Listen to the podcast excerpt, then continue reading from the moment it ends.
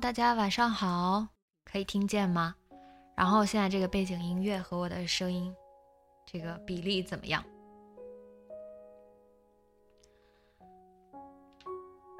好的，好的。嗯，今天是我们四月份的直播，然后感觉 这次这个疫情，轮到你们来关心我、安慰我了。你们那边现在都应该还可以了吧？都嗯解禁了，然后复工的复工，开学的时间差不多也定了，是不是差不多定了？但是我看新闻好像说有些地方什么呃疫情不结束就不开学。哦，湖北那边也也解禁了，挺好。口罩，开玩笑呢，什么东西没见过？其实是，嗯，中国就是疫情刚刚开始的时候，然后有我之前不是国航的朋友，还是经常会飞蒙特利尔嘛。嗯，然后他们就托我买口罩，我就跑了很多地方嘛。之前在直播间说过，跑了很多地方，然后去到一家药妆店买到了三包，就是那种呃医用的蓝色的一次性的，然后一包十个，买了三包。然后呢，呃，当时觉得无所谓，大手大脚的给了朋友，嗯，一包，我还说没事儿，你拿拿两包吧。就我一共三包嘛，然后他说不用不用不用，你留着吧。我当时想我不用啊，我用不上啊。然后后来他还是只拿了一包。然后当时就是有一个朋友，他刚从国内回来嘛，他自己一个人居家隔离，然后他的女朋友就住在我们家住了十四天。嗯，然后临走的时候，就那个那个男生他隔离完了之后临走，我我就给了他一包口罩，因为我还剩两包，我说嗯拿一包走吧。因为他们就完全买不到。自从我买到那三包之后，就感觉就无缘再见口罩一一面了，就哪儿都买不到。然后我就说你拿一包吧，然后他就拿走了。哎，这是？哦，我讲错了，我给了那个国航的朋友两包，然后我现在手上就剩一包，然后还给了那个，嗯，就是我很大方的送给了那个，嗯，住在市中心的朋友。我说你那边应该挺需要的，然后给了他，结果后来就完全没有口罩了，嗯，哪儿都买不到。突然一下，加拿大这边就严重了，疫情爆发了，我就很慌，哎，没有口罩怎么办？然后有人说那个沃尔玛的官网有卖的，但是沃尔玛那上面是啊私人卖家，不是沃尔玛官方卖的，我就不敢买。很多人说那是假的，就没敢买。后来我那朋友说。要不我把你送我那包还给你吧，然后我又呃跑了很远，去他们家拿了那个我曾经送给他的那一包口罩，又要回来了，因为他自己要上班，他就斥巨资买了一一盒五十个还是六十个的那种口罩，他自己不缺口罩了，他在市中心每天上班都要用，然后他就觉得，嗯，你虽然平时用不上，但是你拿个这个十个口罩应个急。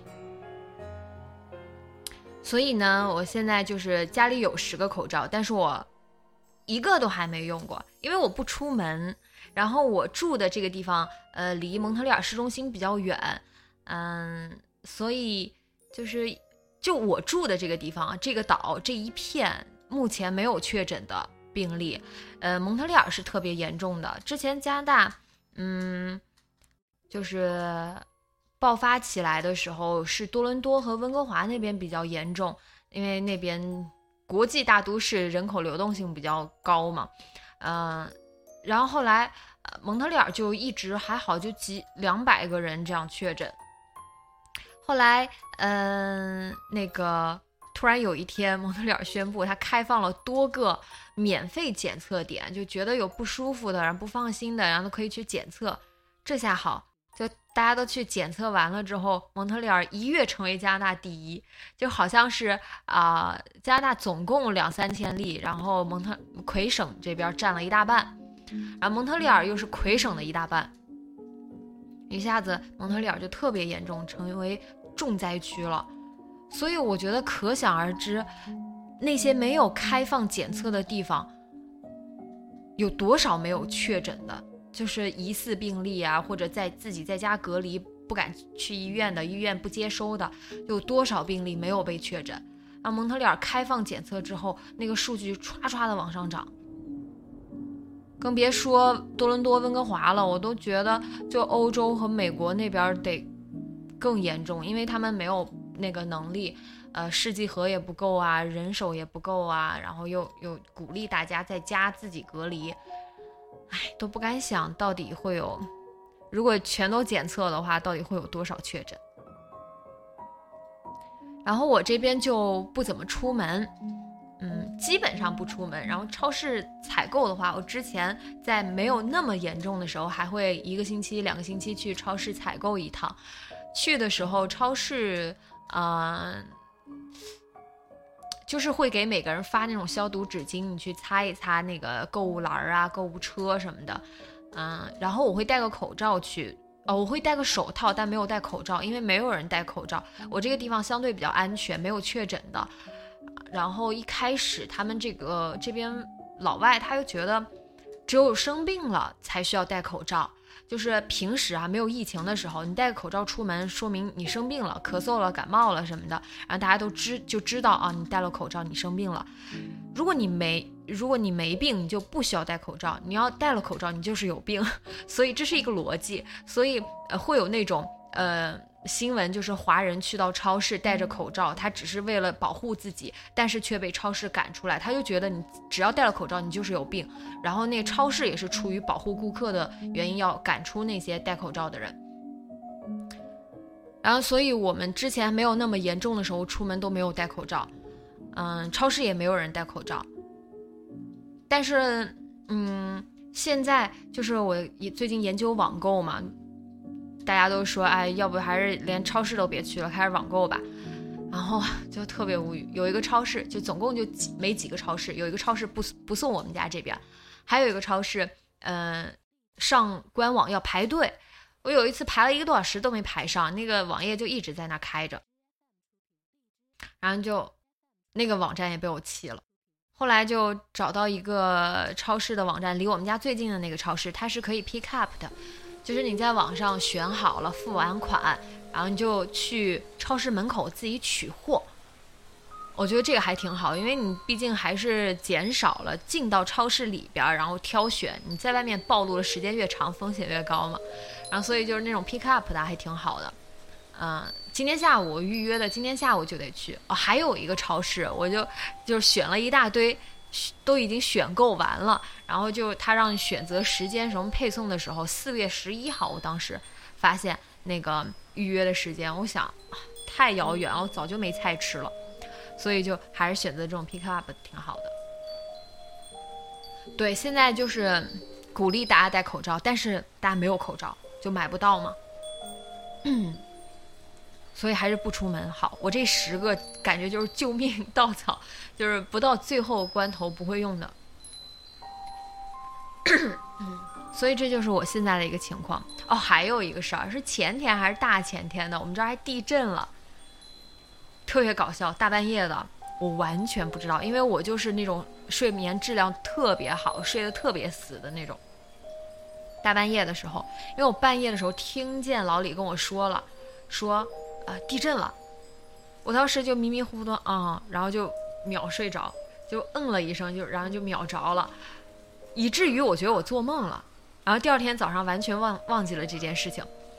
嗯，我插一句话，老李现在在家办公，所以也不用出门。对，然后不是地震了吗？我第二天早上起来，我就连这件事他跟我说的那句话都忘了。他突然又跟我说昨晚地震了，我说啊，真的？因为就突然又勾起了我的回忆。他昨天晚上好像是跟我说了这么一句话，但是我又睡着了。当时我以为做梦，原来，然后他跟我说完之后，原来不是做梦。他说感觉房子都在晃，而且金山也一直在叫。人家发生了这么多事情，我什么都不知道。然后。三点六级不高，但是那个震源离我们家大概三十公里左右吧，就是所以还是有感觉的。然后他就他就说吓得他后半宿都没睡，结果我睡得跟死猪一样，我什么都不知道。嗯。我就想起来，我上大学的时候，我真的是那种睡觉很死的人。有一次上大学，就是上大学的时候，有一天晚上，因为我们宿舍，嗯，就不是十点，就大家都是这样吧，十点会关门。然后好像有一个女生是从窗户翻出去、跑出去还是什么之类的，就宿舍晚上发生了一件很大的事情。宿舍楼不是我们宿舍。然后还有人尖叫啊什么的，然后那宿管过来抓人啊什么的，就发生了很严重的一个事情，好多人都呃都就看热闹啊，半夜不睡觉趴在窗口看热闹，然后我又是什么都不知道，然后动静还挺大的，然后第二天早上起来之后，他们就在聊昨晚的事，我就到处问昨晚发生什么了，就大家都知道，就我不知道，因为我睡得太死了，什么都没有听到，对，所以还挺危险的。我这样，如果独居的话很危险。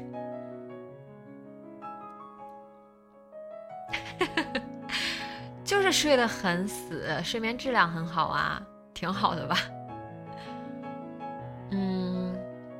好，我这边的故事分享完了，下面来连线听听大家的事情吧。然后不知道你们现在是什么状况？学生应该还在家里，然后开工的、复工的不知道。嗯，大家最近是什么样的一个状态？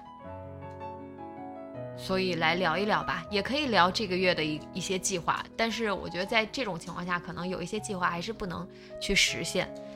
所以大家聊吧。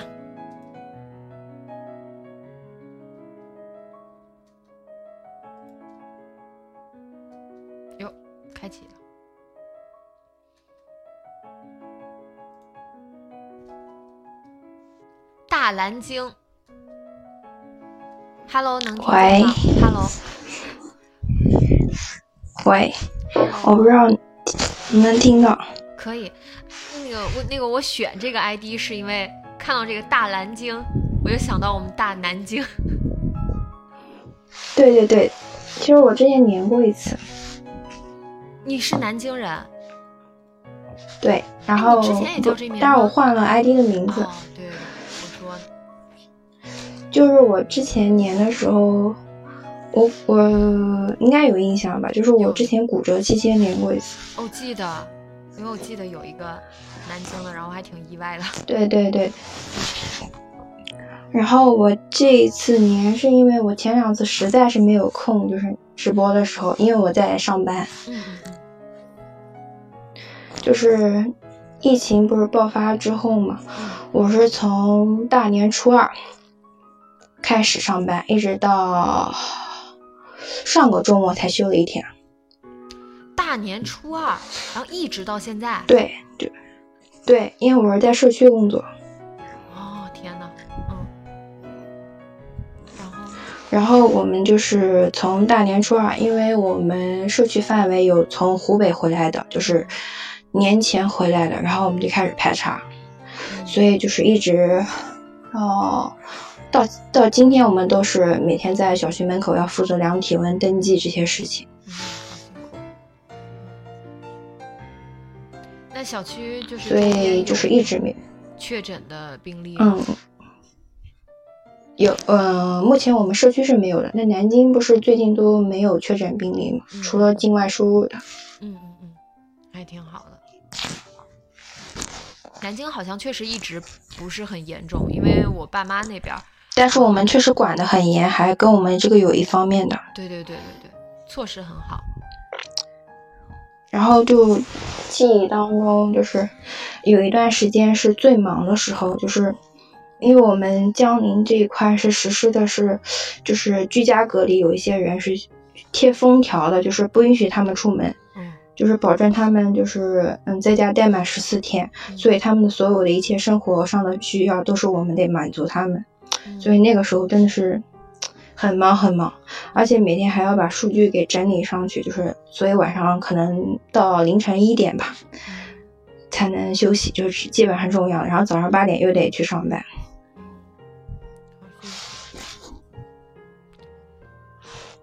现在就是还是。就是应该解禁了吧？就是大家可以自由出入，但还要量体温吗？现在？对，是我们政策变化了好几次嘛，因为南京的嗯那个通告给变化，所以之前是嗯我有五个省份的是需要居家隔离的，后来变成五个市一个区，然后后来变成所有的不需要居家隔离的，在后面就是湖北呃武汉这一块是需要居家隔离的，现在连湖北回来都不需要居家隔离，只需要做核酸检测。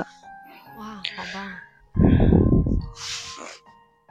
那核酸检测还是由医院就是来进行是吗？嗯，我觉得，Hello，我觉得应该我听见了，因为刚刚声音有点小，我觉得很奇怪。嗯，嗯，就是所以，我我连线的目的就是想说一下，我们在基本上是一点五线的防疫人员吧。唉就是很很辛苦，就是嗯，到现在我们都没有恢复正常的作息。哎，主要是就是特别很羡慕那过年就是刚开始爆发二也没有过好，对，就是从过年开始就没有过好，还挺冷的，在外面天天如果站在外面量体温，对对对对对对对，我二月份一个月基本上都是在那种。室外，纯室外，就是有一个所谓的一把伞吧，嗯，然后零下的那种状态当中给人家登记，就是就外面是下雨刮风，基本上里面就是下雨刮风。然后后来派出所就是给我们搭了个棚子，就这样过来了。然后我们同事之间都笑称，大家都晒出了一道口罩印，就是口罩上面是一个颜色，口罩下面是一个颜色。嗯。其实我觉得就是在合理范围内的话，还是保障一下自己。就像你们在一线的时候，嗯，哪一就是哪一方面觉得不够周到啊？就是嗯，就是可以让其实整个服务的过程中可以呃便民是一方面，然后你们自己也要保护到位。就是有什么要求，我觉得就像那个派出所给你们搭这个棚子嘛，就觉得有什么要求可以往上适当的提一下，保护一下自己。对，就。嗯，其实一开始的时候也是因为这个工作特别仓促吧，然后，嗯，就是社区给我们准备掉了只有一个口罩嘛，后来就是加了一副手套，一个护目镜，就仅此而已。就是我们自己都笑称，如果是有人确被确诊了，那我们所有人都得去 回家隔离了。嗯，但是很庆幸我们社区是没有的，但是我知道我们附近有一个社区是有确诊病例的。但是我们当时就特别担心自己会被传染，因为家还每天还得回家，又不能住在，就是嗯住在社区，然后每天像我们社区有两个男生吧，特别辛苦，他们是要住点的，就是他们是那种宾馆那种集中隔离点，是他们得得住在那儿，他们已经住了快两呃，应该有六十多天了。为什么没有不能回家？因为他们要呃服务那些住在。隔离点的那些人员，哦，也是社区的人，他们就几住户，对，但是，嗯，就社区内的，呃，嗯嗯，之前从那种重点地区回来的，他们需要去隔离点隔离的，嗯，对，就是保障嘛，有两个男生负责这一块，就是我们看了他们的一些工作照，他们会分享到朋友圈里面嘛。就感觉跟医医护人员差不多，穿着厚厚的防护服，就是戴着那种面罩，我们都认不出来他们是谁了。嗯，就感觉各个岗位都有各个岗位的辛酸吧。嗯，虽然我们不是医护工作者，但是确实这一段时间，对，真的很累。辛苦了，就是但是我们有的时候也很生气，就是刚刚开始的时候，嗯，就是有人是从武武汉那种重点地区回来的，就电话联系他们，他们居然能还出跑出门去买菜、买拿快递啊，嗯，很多，就是给他打电话，他不在家。然后我们才被迫采取了那种贴封条，就是强行的给他们关在家里面。而且如果他们一因为他一个人的话，他们一家人都得关在家里面。嗯，还有很多我们这边的那种租户，就是合租的那种形式的，对，有一个人是这个地方来的，其他所有人都得陪着他。我们也要化解这种，怕他们有矛盾吧，后面，嗯，就得先沟通吧。就是那个时候，你知道，每天打电话。就是，嗯，根本就是不是一个小时、两个小时这种，就是基本上是五个小时、六个小时，恨不得都得在接电话、打电话、回微信。所以我就很羡慕那种能在家隔离的。我们我家的社区在南京的，都总给我妈、我爸，还有民警也给我妈、我爸打电话，问我有没有。对对对对对对对对对，我们以前经常加班打电话。如果回国了，不要隐瞒。对对对对对，像你在国外的，我们那个有信息的肯定会联系，因为现在大数据平台嘛，都会给到我们。嗯，像我现在手上负责两个，呃，目前还剩两个从国外回来的，每天要问他们体温，但他们现在在隔离点隔离，不在家。嗯，就是不能回小区这种情况。嗯，就是也是为了大家的安全保障嘛。嗯，我们也不希望他们有事情，说实话。因为我前前一段时间小区里面有人发烧了，我都会很紧张。啊，可以理解。因为真的是，嗯，很就是半夜如果接到这种电话的话，整个人一晚上都不要睡了。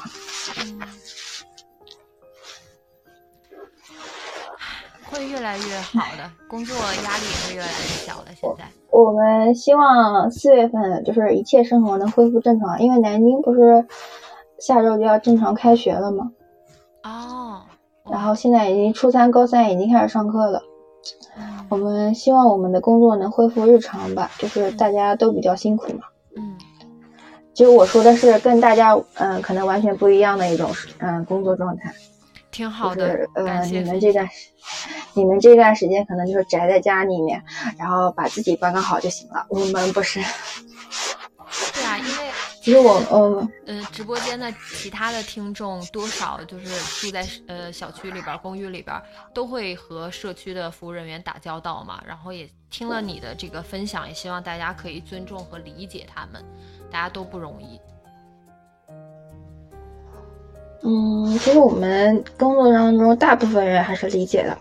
我们也经常能遇到一些，就是现在慢慢的疫情不是慢慢的没有那么紧张了嘛，就是我们现在还是要求小区是需要量体温的，但是有些人就不理解，他认为他去超市呀，去其他公嗯公共场所都不需要量体温，只有回小区还要量体温，我回家你凭什么给我量体温？就有这种态度的人员，但是我们还是要跟他们耐心解释啊，因为我们社嗯小区是最后一道防线，如果我们做不好的话，整个小区就是如果有人感染的话，就可能很可能。就是一发不可收拾。抵触的人就挺挺挺有意思的。对对，就第一下，就是就一下的事儿，为什么要抗拒？嗯，有呃一些不理解的人员，但是大部分还是挺好说话的。就是我们给他量体温，他会主动停下来，然后或甚至有的走到你面前给你量体温。嗯嗯。但是最近南京前几天是下雨的那种状态，就是。我们这边主要是保安量体温，因为我有时候要负责登记，我没办法，就是给他们量体温，他就会嗯认为嗯下雨了，我们就想让他走过来量，因为我们不方便打伞和之类的。有些人就说哦，那我就不量了，就是这种状态。哎呀，我就觉得人与人之间嘛，多一点理解。嗯。反正就是嗯，在这两个多月的时间里面，经历过下雪、下雨。因为前段时间还下了一场雨夹雪，唉，反正什么样的日子都过来了吧。现在气温要好一些了吧？上去了吧？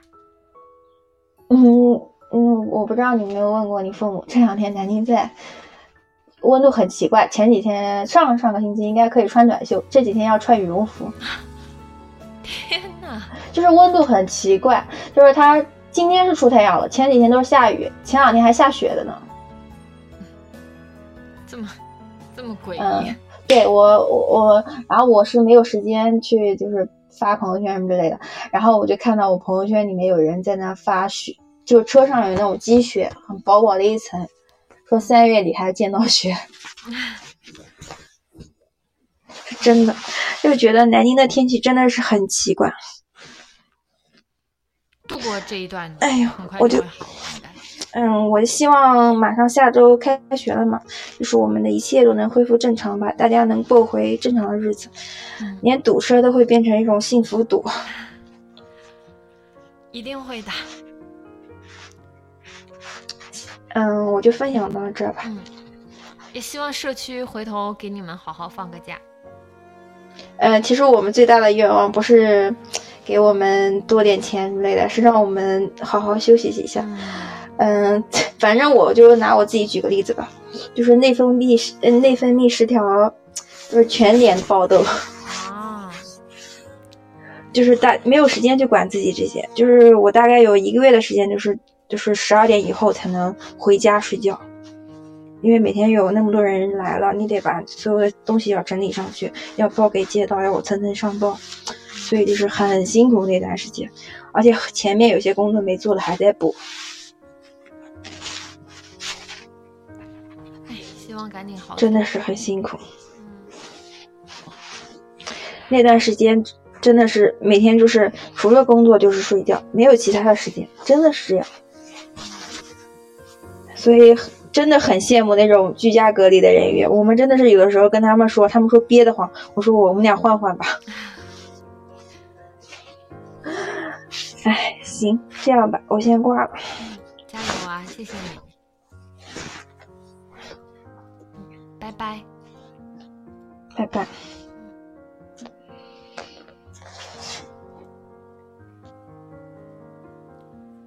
真的挺不容易的，因为我国航的小姐妹们，她们现在还在飞伦敦这样的航线嘛，然后呃去程是不用穿防护服的，回程就要就完全跟一线的医护人员一样，防护服、护目镜、口罩、手套，里三层外三层的，然后就一一个人有两件，也是那种如果上了厕所就要换的，所以他们就是飞一个国际十几个小时都不敢喝水，不敢上厕所，不敢吃东西，不敢喝水，因为喝了吃了上了厕所就得换，然后但是一个人只有两个，你换了就是然后就没有机会了。也是勒的生疼，你说他们就飞这个航班，呃，十几个小时，而且现在航班特别少嘛，嗯，就嗯半个月可能才飞上一次，就一次就坚持那么十几个小时就过去了，可见那个医护人员全天候的，每天就这样度日。然后他就我那个朋友就跟我说，那个口罩勒到耳朵特别疼，那那些医护人员得多辛苦。好，我们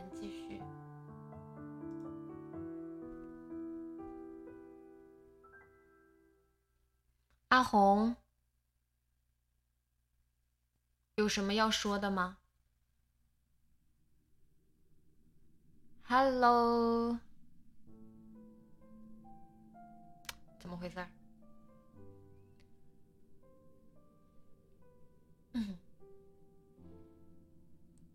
哎，怎么回事儿？请发言。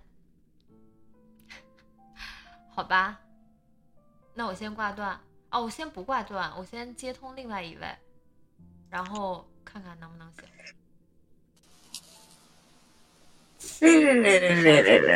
这是谁？啊，是连胜我了吗？对，Hello。阿红 哇，我是也上了我，都我都不知道。哇，好激动！不知道要讲什么。我看你一直在连，我以为你有很多事情要分享。啊，没有，我就是我就是一直在点，然后对我就放在旁边，然后就突然就连上。嗯，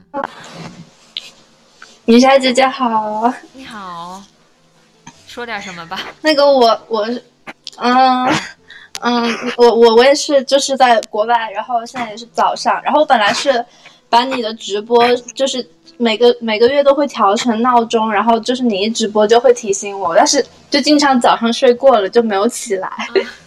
哎，你在你在哪？我在美国。哦，哪儿？美国哪里？呃，那个内布拉斯加州，就在那个 就是巴菲特的故乡，你知道吗？哦，内布拉斯。对，就 N 一，缩写是 N 一。哦，它周边有什么别的城市吗？啊，堪萨离堪萨斯很近。哎呀，还有芝加哥也在旁边。哦，懂了，芝加哥。对美国太不了解了。嗯，那你那边现在情况怎么样？我们州的话就还好，就有一百多个确认感染的现在，然后也很多地方关门了，所以就是也没有什么地方可以去。然后学校现在也是网课嘛，所以就是可以在家里面上。嗯，对，那个美国好像还是纽约最严重一点，纽约州。对对对。对的，就是周边一圈很严重。关键我们我们蒙特利尔离那个纽约最近，完全接壤，幸好哇，边境给封了。啊，真的，他而且就是真的，他们那边口罩也很缺，然后人也没有什么带，就是自我防护的意识。嗯。那现在还是还是。哎，我觉得你在的那个城市和我现在所在的位置生活应该差不多，没有那么大的影响。但是，对对对，自己小心一点就行。嗯，是的，是的。我其实我很早之前在微博上给你发过信息，然后你还回过我，就是大概两年前过年的时候。是吗？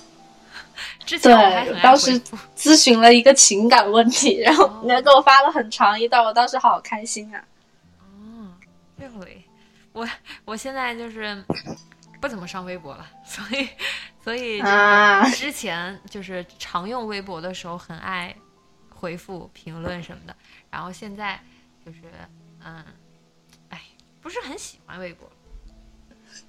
嗯，对，所以我就是我后面还跟你分享过后续的故事，然后就看你没有回，我就在想你是不是不用微博了？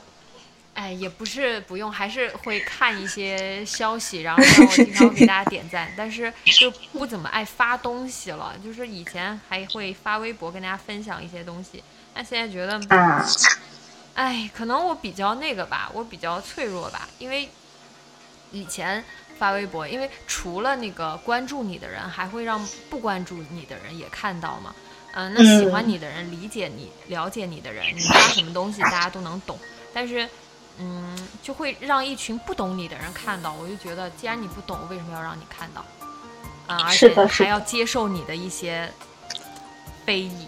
所以我就想，算了，我还是在私密一点的，就像微信啊，私私人一点的地方再发吧。对，这样挺好。嗯还有什么要跟我们分享的吗？嗯，最近也有一个感情问题想咨询你。你讲，好久，我感觉我好久没有解答 情感问题。因为我上一次问你也是情感问题，所以就觉得你说的话还是能给我很大的启发。听讲，就是上一次我问你都是两年前嘛，当时也是有一个男生很喜欢我在追我，然后。呃，但是我是喜欢另外一个人的，然后你就跟我说，就是要看清楚自己的内心，就是不要因为别人对你好，然后你就接受，然后也不要因为自己喜欢一个不喜欢自己的人，然后去勉强自己。所以我当时就，呃，答应了那个追我的男生，然后但是最近就跟他谈了两年之后，就现在分手了。然后但是就分手之后，我就觉得自己很快喜欢上了别人，就觉得是不是？哎，我也不知道怎么说，因为我现在喜欢的那个人，他好像也不喜欢我，所以就有点不知道该怎么办，就会想我要不要去主动争取一下，还是就放弃了，因为别人好像也对我不不怎么爱搭理。嗯，很久没有解答情感问题，有点生疏了。来想一想，就我觉得，就是还是，嗯，你首先弄清楚自己对他的喜欢是不是真实的、长久的、持续的。嗯，因为我们很很多时候会被一些嗯表象的东西吸引嘛。我突然看到一个人，哇，他长得帅，长在我的那个审美的点上了。或者对我喜欢他，就是因为他很好看。好吧，就是很多这种因素会干扰你嘛。但是，嗯，你要想，这个世界上面长得好看的、声音好听的、说话温柔的，然后行为举止绅士的人有很多很多。如果你仅仅因为这些就不断的喜欢上一个人的话，你会很累的。所以，当你明确了哦，你被他的这一个特质吸引了，你要去想一下，你能不能接受他其他的方面。他除了长得帅之外，他的思想啊，他的嗯爱好啊。就是你们俩有没有其他契合的地方？因为你不可能一直仅仅靠这个长相来维系你对他的喜欢。你们俩真正相处之后，会有很多其他的事情暴露出来嘛？你能不能接受？就是你要认清，这种喜欢是不是真实的？不能一下子被抓住了，被吸引住了，哎，我喜欢你，然后就不想不想别的了。然后我们说，如果你明确了啊，他除了长得帅，啊，他人也很好，性格很好，然后喜欢的东西跟我一样，我们有很多话题，就就是你总结出来了，你就是很喜欢他这个人，他的全部。OK，这个时候我们再聊，就是嗯，你可以去尝试，去追求，去不要不要就是说，哎，他好像不喜欢我就放弃，因为你不明确他的心意嘛。你只有跟他多接触、多交流，然后让他也了解你，同样去了解你之后，然后他才能判定他是不是能够接受你。嗯，好的，因为我也才认识他，所以就是，嗯，最近心里面幅度很大，因为他一开始给我发信息发的还是挺勤的，然后因为最他是他是日本人嘛，然后他最近就回国了，就因为疫情，然后就他回去了之后就没有联系了，所以就。心里面有一点小小的失落，就觉得到底他对我是什么感觉啊？就是不是很明确。嗯，我觉得也不用特别主动上赶着那种，就是没事儿，呃，闲聊一下，打个招呼，问候一下你现在怎么样啊？然后怎么很久没联系了呀什么的，就是不要断了这个联系。你因为你如果长时间不聊天，长时间不联系的话。就这个拖得越久，你的下一次开口、下一次主动的那种，就会显得有些刻意，然后不知道怎么开开那个头了，就已经，然后开头就会觉得很尴尬。他也不知道，因为长时间没联系了，已经没有什么共同话题了，他也不知道该怎么去搭你的话，怎么去创造更多的别的话题。就是，所以不要让这个联系断了是最好的。好的，明了了。希望你成功。谢谢你，小姐姐。嗯，好，期待你下一次。嗯，嗯，不要不要情感问题了，下一次就是好消息就行了。啊，好的，有后续了我就来说。好，谢谢你。好，你在那边也要自己保重啊。嗯嗯，好，谢谢你也是。嗯，好。嗯，那我就先挂了。好，的，拜拜。嗯。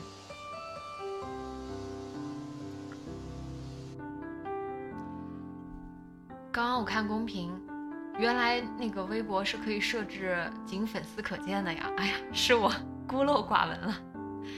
那那你们觉得我发不发微博呢？就如果可以设置粉丝可见的话，哎，是阿红在吗？你想发吗？想发就发呗，不想就不发呗。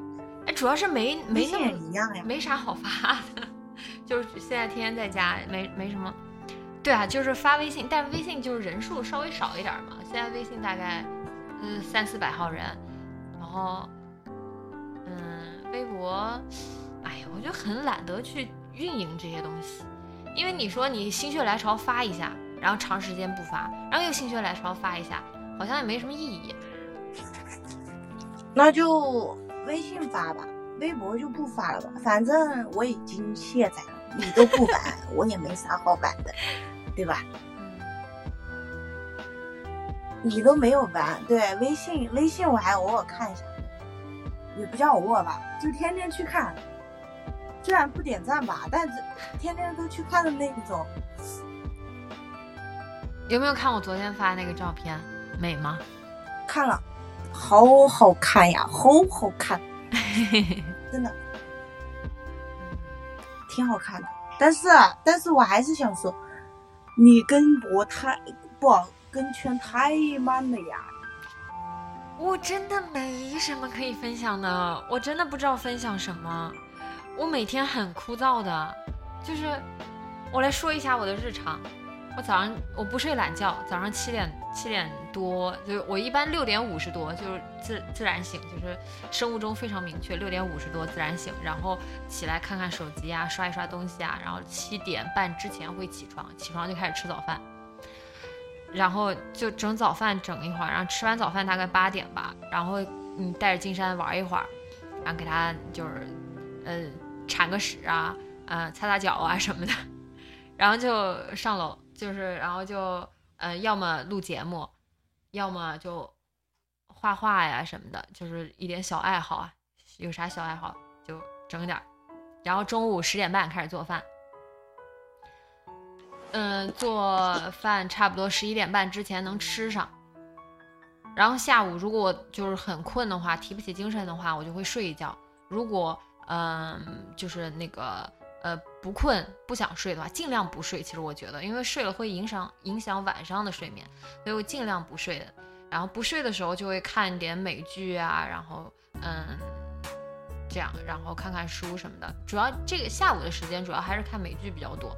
然后看完了之后，下午开始运动，两点半到三点的样子开始运动，运动个四五十分钟吧，然后就开始拉伸啊，就各种各种，然后就到五点多了，五点多开始吃晚饭。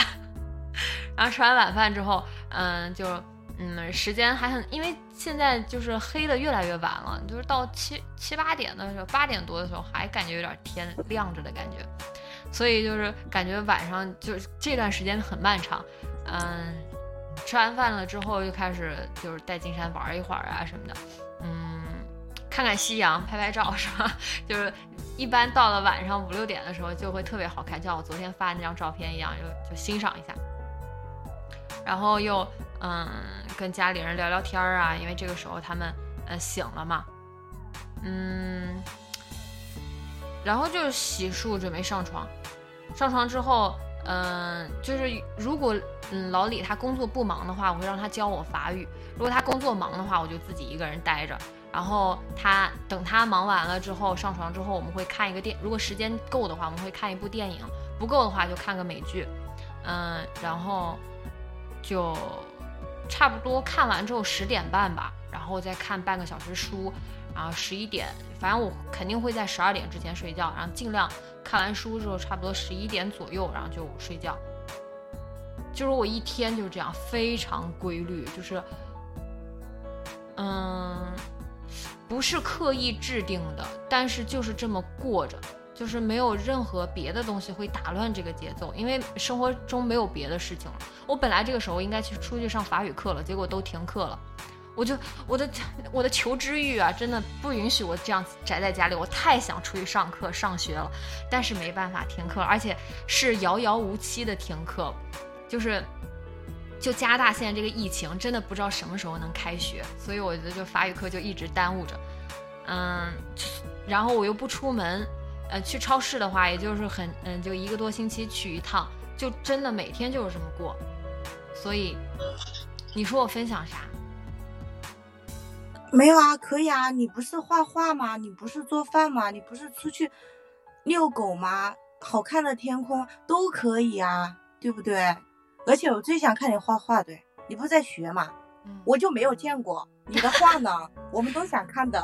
我想等我。我现在我现在还在学，然后等我学完了之后，我是我已经买好了，在那个嗯速卖通，就是阿里巴巴的国外的一个 A P P，然后它是专门就是往国外卖东西的。然后我在速卖通上面 买了一个照片墙的一个装饰物，然后我想把我我等我学完了之后，我想画一面，也不是画一面墙，是把那些东西挂好了之后画好了夹上去。然后我现在预计是画四十幅。然后就等，学完了之后就开始完达成这个目标，要装饰一面墙。这就是一个一个人在家无聊的结果啊！要给自己制定一个四十幅画的目标，真好。我那我们能能不能看到那个画呀？到时候当然可以，因为我现在就是画的比较呃拙劣，然后 所以不是很想给大家分享。然后等我记记忆再精湛一点之后再跟大家分享。那我们能不能得到呢？哦，可以呀。可以呀，那我就多画一点呗。我我现在我现在很很担心的一件事情，因为嗯，那个我之前看那个张文宏医生有分享嘛，他说呃这个疫情然后会在十月的就夏天的时候会渐缓，然后呢十月过完了之后，然后渐渐步入秋天，然后冬天又迎来一次高潮，然后到明年春天的时候会一直有零零散散的这种呃零星的病人发病，然后。嗯，明年春天的时候还会就是比较严重，那我我当时就在想，那完了，那荔枝会不会明年的时候还举办不了活动啊？我就很，对啊，我，嗯，我前段时间培训，我们公司组织培训，因为我在武汉上班，超级想去上班了，已经待了两个多月，啊，啥啥事都不用干，我在家，对吧？我我在家天天吃了睡，睡了吃，就是我现在有些东西，我既然连你的直播我都能忘，我已经很久没有来了啊。今天还是小喵提醒我，对，就是不知道为啥，我就已经闲到无一种境界，就是也不想，也不知道要干嘛，就每天待着，每天吃了睡，睡了吃，吃了睡，睡了吃，就不知道干嘛，也没啥好干的。我只想上班，但是没法去。就没有法，没法去上班，太无聊。真的啊，已经无聊。然后别人，然后我那天听了一堂课，我们公司组织了培训。他说，如果照这样下去，疫情永远都在。因为我们这边都，他都是说高温的话，高温高温的时候疫情不容易嘛。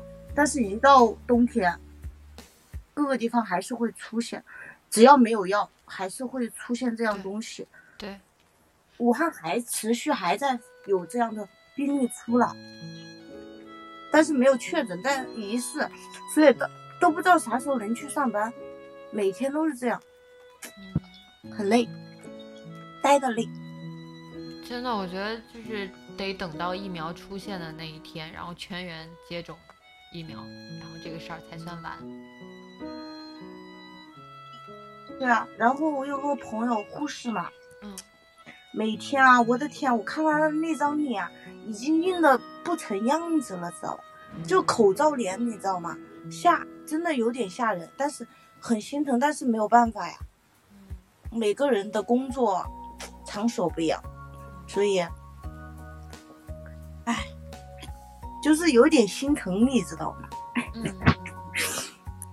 我今天还看到一个抖音，就是一个美国的护士，她一边哭诉一边说自己辞职了，因为她没有办法保护自己。美国没有真的没有做好准备，他们一线的人员没有口罩，就是没有防护用品，而且每天都在担惊受怕，所以她在这个时候辞职了。他虽然很对不起，嗯，大众，然后在如此缺乏人手的时候，他还选择离开一线，但是他真的很害怕，他，他连自己都没有办法。保护好他，怎么去保护别人？对啊，特别是前段时间，就是武汉从监狱出来确诊的，然后被送往去北京那一段时间啊，我的天呐，真的整个人基本上都在议论吧。湖北省所有的什么，包括我认识的一些，全部都在说为什么会这样，把还都确诊了，还送到去北京，害人吗？这不是？哎反正就很很恐怖，世界上什么东西都无法想象，什么样的人都有，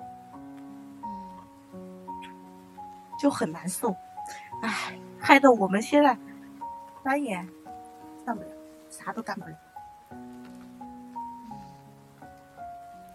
不过这段时间陪家人还是挺多的，我爸我爸妈明天去小喵那里去汕头上班，我一个人在家跟我奶还有我姐。嗯，你看你你爸妈都要上班了，你还 你还搁家待着，对啊，对啊，基本上我们几个几个武汉的，基本上就待着，没地方去啊。之前回来更恐怖，不让出门，天天体温检查，天天天天来，天天来，天天来。而且我我亲戚你知道吧，更搞笑，我去他们家不让进，人家过来也不让，然后他爸妈就立马就过来把他拉走。就我武汉回来的嘛，怕啊怕传染传染给别人呐、啊，然后然后然后我就很想笑，你知道吧？那没办法，就鬼见愁了你。是的，然后，哎，现在现在就是包括很多地方都不要湖北的，都不让我们这边的人去上班，都不要这边的人，就是现在湖北人都成过街老鼠了，你知道吧？哎，嗯不好。就像海外留学生一样，回国也是过街对啊老鼠。就是很恐怖，嗯哎，反正又不是又不是我们的错，哎，湖北人遭野，就跟我们说的老家话一样，湖北人招野，招野是吗？倒霉吗？对对，就倒霉，看我多厉害！可厉害了。好了好了，我走了，我走了走了，好，耽误太长时间，我怕别人说，拜拜，好，拜拜。照顾好自己，十个、十个口罩不不够啊，十个口罩不够，要是不够，我们可以给你国国内寄。哎，没没事儿，我家人朋友也都说给我寄，真用不上，因为我真的，你看我这一天的作息都没有出门的时候，然后出门，我现在发现了，就是我刚刚说的那个 pick up 的，去超市 pick up 的这个方法，也不用接触什么人，所以用不上口罩。我觉得，哎，特别是我朋友圈现在还有人往国内回，就是要回国，我真的是不能理解，就是。我我唯一可以理解的就是你得病了，然后你向那个呃国外就是求助，然后他们的医疗条件有限，你已经非常严重了，你这个时候可以向国家求助，向中国大使馆求助，说我我已经很严重了，但是国外治不了我，然后让中国让大使馆的人出面帮你解决这个问题，是怎么把你非常完好的呃就是嗯就是那种。防护措施很好的运回国，然后去治疗，还是什么？因为这些费用都可以自费嘛，只要你愿意的话。其实我觉得这种一切走合法程序的，然后你想回国没问题。但是那种没有得病，然后就自己一个人在在国外就就单纯的害怕，我就是害怕，我就感觉我在这个环境里太危险了，我就要回国。这种我是不能理解的，因为你把自己防护好，你自己待在家里。病毒不会找上门的，就是你只要防护好了，自己宅着就不会有事儿。你非得在这个时候回国，因为这个路上你去机场，在飞机上这一路太危险了。对啊，之前别人问我，他说你武汉回来的那么严重，你回来，我当时可能回不了，回不了家，因为整个武汉市都封城了。我是凌晨，我是早上六点。我四点多钟起来，六点钟去赶第一趟地铁，然后去了车站，然后再回来的。然后我再晚一点，他不让我。当时我上地铁的时候，别人跟我说：“你是不是回出省呀？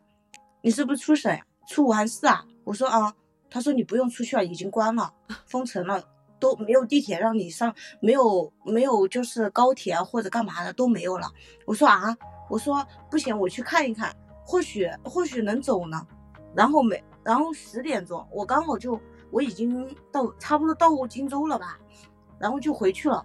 我朋友，我有几个朋友全部隔在武汉，就没有没办法回去，嗯已经疯了，彻底疯了。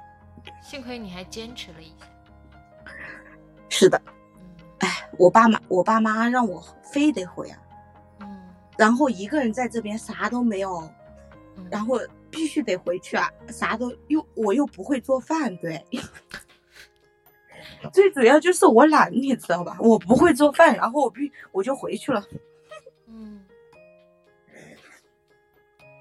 好了，真的走走了走了走了走了，你也你也该下播了吧？好，我再连一个人。好，拜拜。拜拜。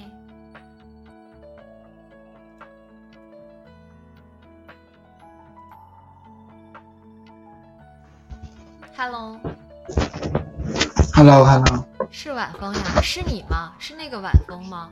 是，哦，对对是你你改名了。啊，对，改了，嗯啊，就是现在不是我是一个高三嘛，要高考，还有突然变成了从一百天又变回了一百天这样子。不是，你不是那个晚风。不是，你不是那个晚风。对我，我是这个，我是那个啊，我改了头像跟名字啊。你是那个晚风？你是那个晚风？对啊，之前之前我说要考考过那个学水平那个晚风啊，是啊，之前量过两次。哦哦，想起来了，想起来了。对啊，然后现在不是高三吗？不是说过高三了吗？然后现在就就昨天嘛，刚刚睡睡学习完睡午觉，起来就看班群，然后高考延期了，高考延期了，嗯。然后然后前然后前一个晚然后前一个晚上我因为实在压力太大了，成绩没有提高，然后我一个人抱着枕头在床边哭，那哭了一夜，真的是压力好大了。嗯，哎，你那那那边能不能呃，是不是没戴耳机？呃，是不是没戴耳机？我戴了戴了耳机啊，怎么了？嗯，有点回音。没听到吗？回音。回音？嗯，我没听到回音。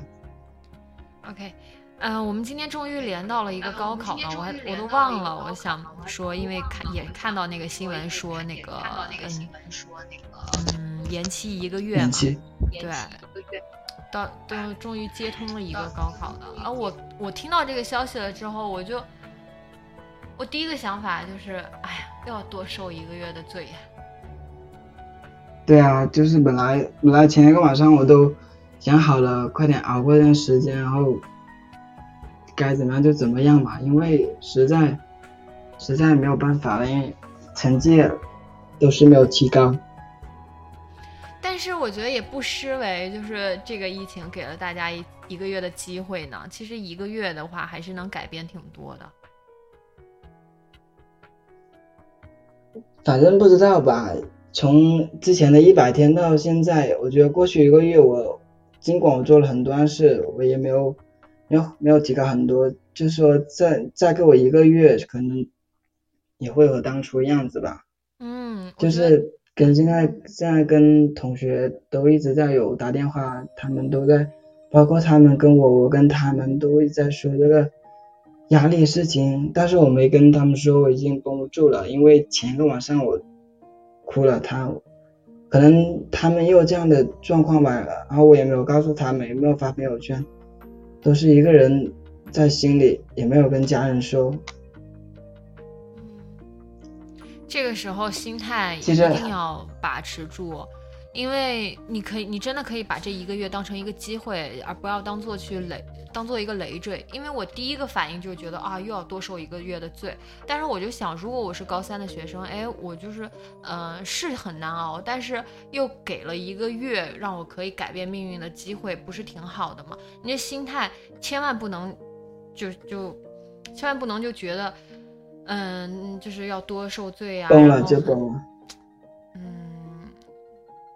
就要就本来我我刚刚开刚刚看到消息后，我也是一样的想法，就是啊、还要熬一个月很难受。然后后面我跟我同学聊聊一下，逐渐逐渐我就平静了，我说既然再给你一个月，那就那就多了多了三分之一的机会嘛，嗯嗯嗯就要更更加抓紧抓紧时间，要好好努力吧。嗯，对，这个想法就很好啊。就是就是就是就就是这段时间，很多时候都都想过要要放弃的，因为那种那种压力，还有身边这些，因为成绩其实也并不是也成绩也并不是特别的好嘛，应该这也跟压力，就很多时候想过要放弃，但是呢，又不知道以后要做什么，而且也没有想要的目标啊，跟专业要去读啊，所以就特别的感觉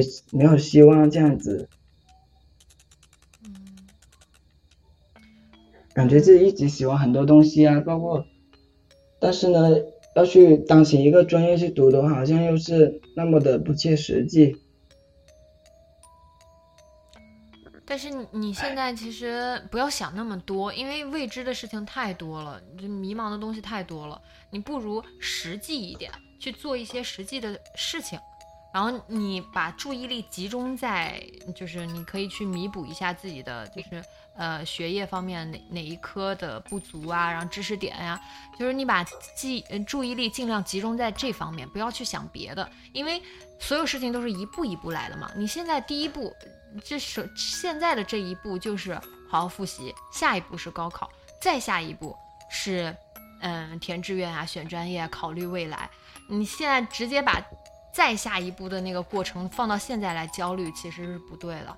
你现在就是集中一点就行。就就就是啊，其实我一直在那种就是这种集中状态。就是因为你，你把一切时间都用来学习，然后，然后你，你跟，你跟你之前进入高三一样，没有，就是有有一点提高，但是离你，你，你现在离你想要的目标还是很远，但就是比如拿一一科来说吧，就是我花了所有的时间去做题啊，去背单词啊，听了课啊，也做笔记，但是。他那种卡卡住的瓶颈，就是会让特别特别难受这样子。嗯，但这个也是一个积累的过程，你不能就是想着我今天我我就我努力了，我就一定要有成绩，一定就会有进步。我觉得不是这样的。对啊，就，嗯，就就是前段时间我我心态不。就是呃压力很大，然后我就会看一些一些激励的东西，比如鸡汤啊。像现在到时候我已经我已经好像我已经不相不相信那些东西了。我我认为那些东西只会给你三分钟热度，然后我现在是静下心来，专心把我的那种学业搞好啊。这样就是你尽你自己能力做，然后接下来就能不能成功就交给时间就可以了。现在就是这样子想，嗯嗯嗯，你就什么都别管，就只管去付出就好了。肯定他的回报，即使现在没有显现的话，你高考的时候总会有答案的。因为就是如果你不付出的话，你高考肯定会失利，不是吗？但是如果你付出了的话，到时候他会给你一个惊喜的，而不是那种已经一个显而易见的结局，就是。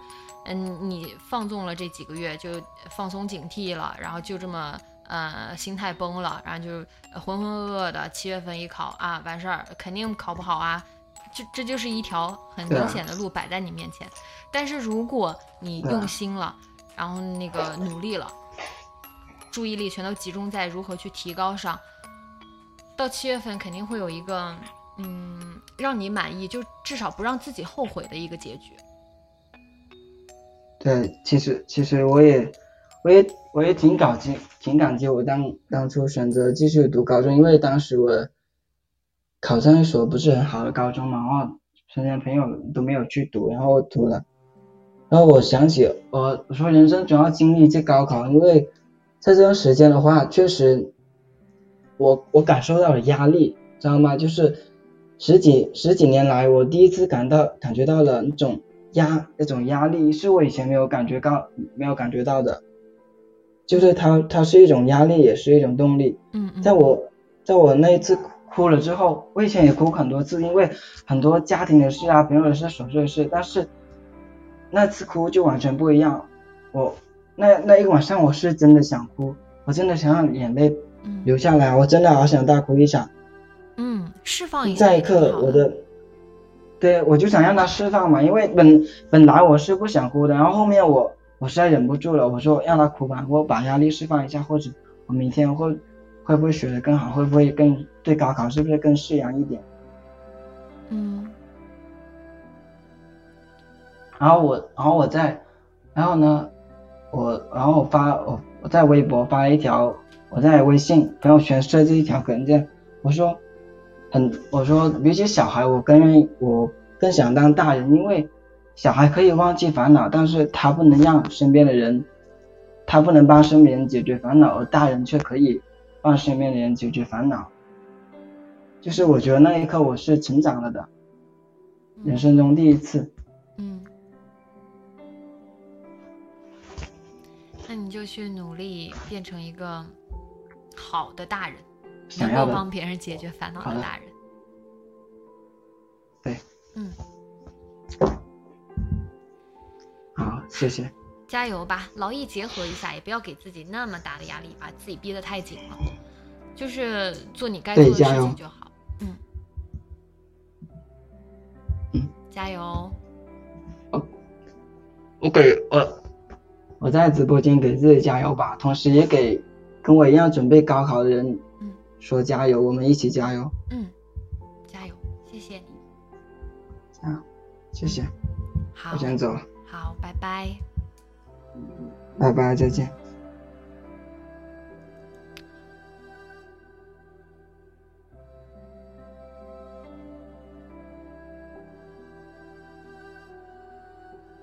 啊，祝所有那个高考的学生都可以调整好心态啊，把这个一个月当做一个机会，好好加油。哎，其实我我知道这很难，因为我想了一下，如果是我面对这个事情的话，真的很难。不是说你你集中一下，你心态不要崩就可以的，但是尽量吧，就是尽量做你该做的事情，不要让自己后悔。嗯。加油！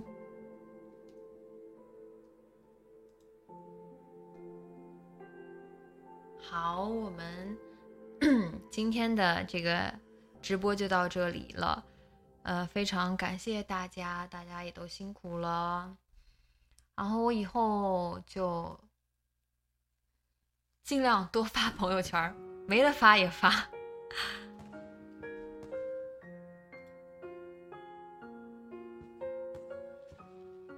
好，谢谢大家，大家都继续努力，然后学习上、工作上都加油坚持，一切都会回到正轨的。加油哦！保存啦，一会儿就上传。